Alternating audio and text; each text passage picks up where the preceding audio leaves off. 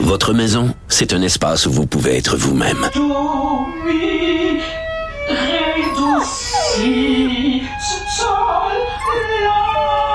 Elle mérite d'être bien protégée et vous méritez d'être bien accompagné. Trouvez la protection la mieux adaptée à votre maison avec Desjardins Assurance et obtenez une soumission en quelques clics sur desjardins.com. Comme les autres. Pour elle, une question sans réponse n'est pas une réponse. Geneviève Peterson. Cube Radio.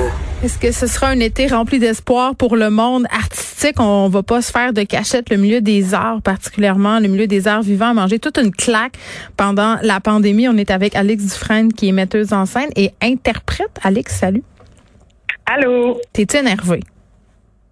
Euh, en fait, là, ça sonne écho parce que je suis justement au théâtre, ça fait que je m'excuse. De, j'ai l'impression d'être dans une cathédrale quand je parle. On te pardonne. Euh, je suis énervée, euh, oui et, non. Ça veut dire que nous, on avait déjà, tu sais, les théâtres avaient déjà été réouverts il y a quelques semaines. Mm-hmm. Donc, j'ai été vraiment énervée à ce moment-là. Mais comment Mais ça se passait, justement?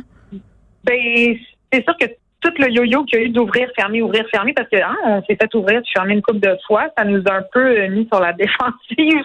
Donc, on ouvre avec précaution. Euh, comme les mesures de distanciation sociale doivent être respectées dans les théâtres, tout le monde porte des masques. Euh, tout le monde est assis à deux mètres, sauf si avec une personne de ta famille ou de ta bulle. Donc, ça fait des salles pas mal vides, là, on va se le dire. Là, je suis allée au théâtre euh, avant-hier, puis euh, c'était super. C'était super de pouvoir s'asseoir dans une salle, puis de, enfin, moi, ça faisait un an et demi là, que j'avais pas vu de spectacle, de pouvoir enfin voir quelqu'un sur Ouais. scène, tu sais, faire de l'art. Mais je me mets à la place de ceux qui jouent, puis moi, je joue le samedi, puis je l'ai fait à Bécomo là, il y a quelques semaines.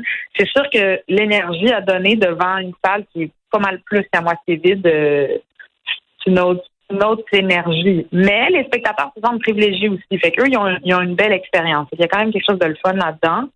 Et c'est sûr que c'est pas très viable économiquement euh, de faire des shows euh, à- Dans ce- là. Oui, oui, je, ça, je le comprends, mais, mais tu dis, je vais jouer samedi, tu vas jouer, euh, est-ce que c'est de Eden Paradise dont tu parles? Oui, exactement. Ben c'est ça, euh, Euh, parce que moi je l'ai vu ton spectacle là, euh, Eden Paradise, c'est un c'est un show de danse essentiellement là, un show de danse que tu fais euh, dans ce théâtre avec Marc Bellan. Euh, c'est un show très très physique, puis c'est un show où justement le public est quand même relativement important euh, à cause de tout ça, à cause de la physicalité de l'affaire, j'ai envie de dire là, de jouer Eden Paradise devant des salles à moitié vides, tu le dis, ça, ça est-ce que ça fonctionne? Ben là, on l'a éprouvé à la dure. Je pense qu'on a eu comme la plus grosse salle à date. On jouait à Bécomo il y a presque un mois. Ouais. Euh, c'est 850 places. Et là, il y a peut-être, mettons, 120 personnes dedans. Fait que ça fait oui, J'espère qu'ils sont en avant. Ben, c'est ça. Au moins, ils s'arrangent pour, tu comprends, Oui. les rassembler. Mais à cause du 2 mètres puis du postillon puis tout ça, tu peux pas avoir de gens directement devant toi. Fait que c'est comme un grand trou devant toi puis les gens sont comme en circonférence sur les côtés.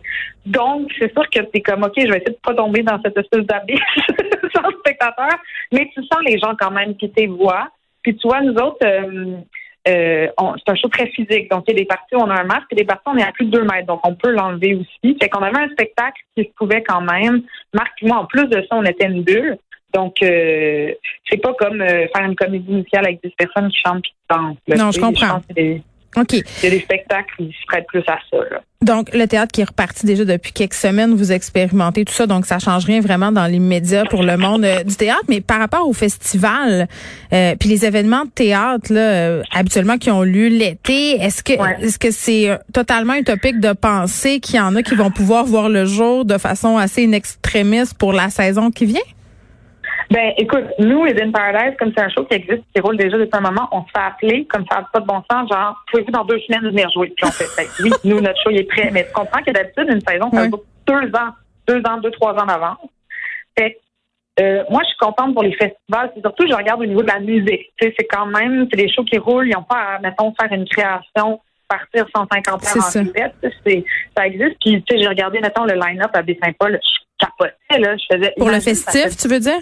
Mais oui, ça fait quasiment deux ans qu'on est dans nos grottes, puis là, tout d'un coup, tu pars, tu peux voir tous ces artistes-là au, dans, au même endroit. C'était comme, j'ai fait, aïe, ça va être une renaissance extraordinaire. En même temps, euh, eux, ils essayent d'étaler, hein, ils vont étaler les heures, ils vont étaler les lieux dans la ville pour éviter mm-hmm. que ce soit comme le mosh pit de la COVID, mais c'est sûr que de pouvoir réouvrir les festivals de musique, c'est peut-être plus facile que les festivals de théâtre. Je te donne l'exemple du, du FTA, Festival de France-Amérique qui est le plus gros festival de théâtre en Amérique du Nord, ben eux, ils ont décidé d'aller avec la saison en présentiel. Donc, ils ont fait un gros pari, là, parce que c'est le 28 mai jusqu'au 5 juin.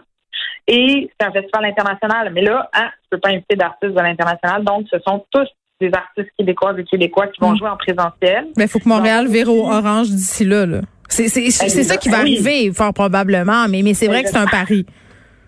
C'est un pari. Puis, tu vois, le OFTA, c'est le Off Festival du FTA eux ont décidé de tout annuler et de ne faire que euh, de, du show à distance. Donc, il n'y aura hmm. rien en présentiel au FPA. Fait les gens prennent des décisions, ils, font des paris, puis, tu sais, je parle aux directrices et aux directeurs artistiques des théâtres, sont brûlés. Ça fait un an et demi qu'ils font des plans, plan B, plan C, plan D.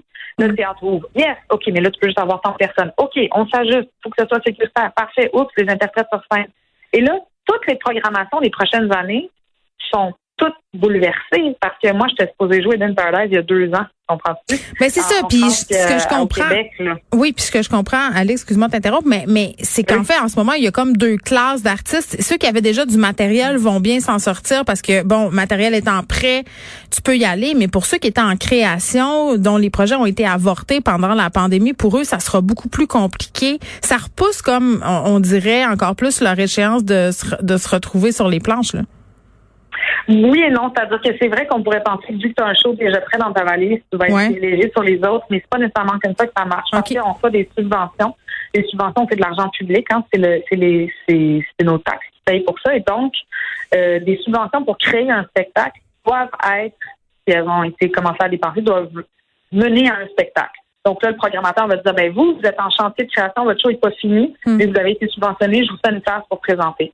Vous, votre show, il est déjà fait, vous l'avez déjà joué, ben malheureusement, on va annuler votre spectacle et mettre quelqu'un qui est en chantier depuis deux ans là-dessus. Tu comprends? C'est vraiment au cas par cas. C'est ultra difficile. Euh, nous, on a un show qui est déjà fait, mais mettons au Centre national des arts, il a été annulé. On le reportera pas parce qu'il y a des nouveaux directeurs artistiques qui rentrent. Donc, c'est pas parce que tu as un show de fête que c'est réglé, c'est pas parce que ton show t'a arrêté au milieu de ta création que tu ne verras pas le jour. Je comprends qu'il n'y a rien qui est réglé finalement, puis qu'on est encore quand même devant beaucoup d'incertitudes. Mais bon, nous, les gens de la culture, on est habitués à ça, l'incertitude. Euh, Mettons là sur une note positive, puis peut-être que je suis en train de rêver en couleur, mais on en a déjà parlé euh, toi et moi du fait que pendant la pandémie, on s'était rendu compte à quel point l'art, la culture, c'était important dans nos vies parce qu'on était pognés chez nous puis qu'est-ce qu'on a consommé de la culture. Ok, on n'a peut-être pas consommé du théâtre, encore que pour les diffusions, ben les diffusions de Télé Québec a fait euh, des pièces à la télévision, les captations, ça a eu ça a eu un, succès absolument phénoménal. Ah est-ce que tu penses euh, que la culture va avoir bénéficié euh, au plan symbolique de la pandémie, c'est-à-dire que ça lui aurait redonné ses lettres de noblesse au sein de la population? Ben, j'espère que oui. Les théâtres sont bouqués, bouqués, bouqués. C'est sûr qu'il y a beaucoup moins de place, ça diminue les possibilités, mais hmm. les gens veulent y aller là. Les gens avaient hâte. Euh, on se fait rajouter des supplémentaires, tout ça.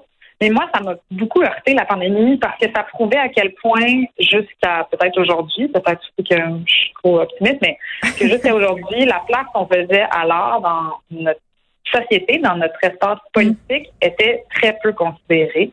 Euh, mais c'est-à-dire, on aime l'art, mais on veut que l'art soit gratis. Je, pense que c'est ça la On veut que l'art soit gratis, puis euh, on veut, euh, on pense que les artistes vivent d'amour et d'eau fraîche, alors que non, c'est pas du tout le cas. Puis on pense que les artistes sont tous des vedettes de la télé, ce qui est pas du tout le cas. Je pense aussi qu'on pense que les, qu'être un artiste c'est pas un métier. Tu, tu comprends-tu? C'est comme si c'était un privilège, puis arrêtez de vous plaindre de vouloir vivre de votre hobby. Il y a cette pensée-là qui est très répandue. Oui, c'est vrai. Puis en même temps, qu'est-ce que tu vas écouter comme musique, comme télésérie? Ben, qu'est-ce que tu vas aller voir comme concert? Il y a des gens qui font ce sacrifice-là parce que c'est un sacrifice. de dire, OK, ben, je vais mener une vie euh, euh, de précarité pour pouvoir faire mon art, mais c'est pas juste un privilège, alors tu le partages avec des gens qui en profitent. C'est que j'aimerais que les gens se disent, hey, l'art m'a, sauvé une partie de mon humanité, du moins pendant la pandémie, considérons-le de manière politique. Euh, en théâtre, les subventions n'ont pas augmenté depuis très longtemps et mm. le coût de la vie, lui, a augmenté. Donc, je regarde des petites compagnies en ce moment qui me disent, ben là, Alex, les subventions qu'on avait pour nous faire tenir à flot pendant la pandémie commencent à diminuer. Et mm. nous, on n'a pas plus de sous parce que nos spectacles sont pas encore joués ou quand ils le sont, c'est à, à grande, grande perte. Donc, j'espère que là, ils n'oublieront pas que les artistes ont pas pu se remettre de cette pandémie-là. Ben, on verra, là, il va y avoir un point de presse euh, de la ministre du Tourisme, Caroline Proux, ministre de la Culture aussi, Nathalie Roy, aux alentours euh, de 15 heures. Je pense qu'il euh, sera davantage question des festivals puis des événements là, qui vont pouvoir avoir lieu cet été. Mais, tu sais, Nathalie Roy, qui, qui souvent, bon, on se déchire la chemise sur les médias sociaux en disant que la culture, c'est important, investissement majeur quand même qui ont été faits pendant la pandémie au mm-hmm. niveau culturel, mais j'ai l'impression que c'est pas encore assez. Mais, mais c'est c'est difficile de faire rentrer dans la tête des gens d'investir des millions de dollars dans la culture quand on a l'impression que tout le reste s'écroule. C'est ça qu'il faut trouver. Il faut trouver une façon de, rendre les gens fiers des productions euh, culturelles québécoises. C'est là-dessus que le gouvernement devrait travailler en parallèle à tout ça, je crois. Oui, le rayonnement est super important. Tu on a, mettons, si on, prend l'exemple juste de Netflix, parce qu'on le regarde tous, ben, il y a des séries québécoises des films québécois qui arrivent sur Netflix. Et ça, ça fait partie de notre rayonnement. Puis qu'on soit pour ou contre Netflix, l'idée, c'est de juste dire soyons fiers de ça. Ça a été mm. beaucoup coupé les tournées à l'international du Québec, mais si tu faisais rien le Québec, c'était Marie Chouinard, le la Human Step. Mais Robert Lepage. Euh, Robert Lepage, complètement. Et donc, ce soutien à la tournée-là, ça, ça montre notre fierté. On est vraiment province. Ça fait pas longtemps qu'on existe comme pays, Canada, puis on a déjà toute cette puissance créative-là extraordinaire. Des Denis Villeneuve. Euh, donc, tu sais, faut regarder aussi qu'on on est extraordinairement créatif et talentueux au Québec, puis je trouve pas qu'on est assez fiers de ça. C'est vrai. Et aussi, l'argent qui va en santé, c'est pas l'argent qui va en culture. Fait quand on donne de l'argent aux projets, parce qu'attention, on subventionne pas les artistes, on subventionne les projets et on subventionne les spectateurs pour que le billet coûte moins cher. On n'est pas en train d'enlever des inhalateurs dans un hôpital. C'est deux enveloppes différentes. c'est vrai. Non, mais c'est vrai, mais c'est dur à imaginer. Puis même moi, comme artiste, je me disais, ben là, c'est une pandémie, les gens crèvent, on va pas. Euh, on va pas subventionner des résidences de création pour que les artistes puissent continuer à faire des affaires, mais c'est pas les mêmes enveloppes, c'est pas les mêmes budgets. Ben c'est vrai. Je pense qu'il faut pas perdre ça de vue. Il faut pas perdre de vue non plus la question de notre identité nationale là-dedans. Alex Dufresne, merci beaucoup. Merci.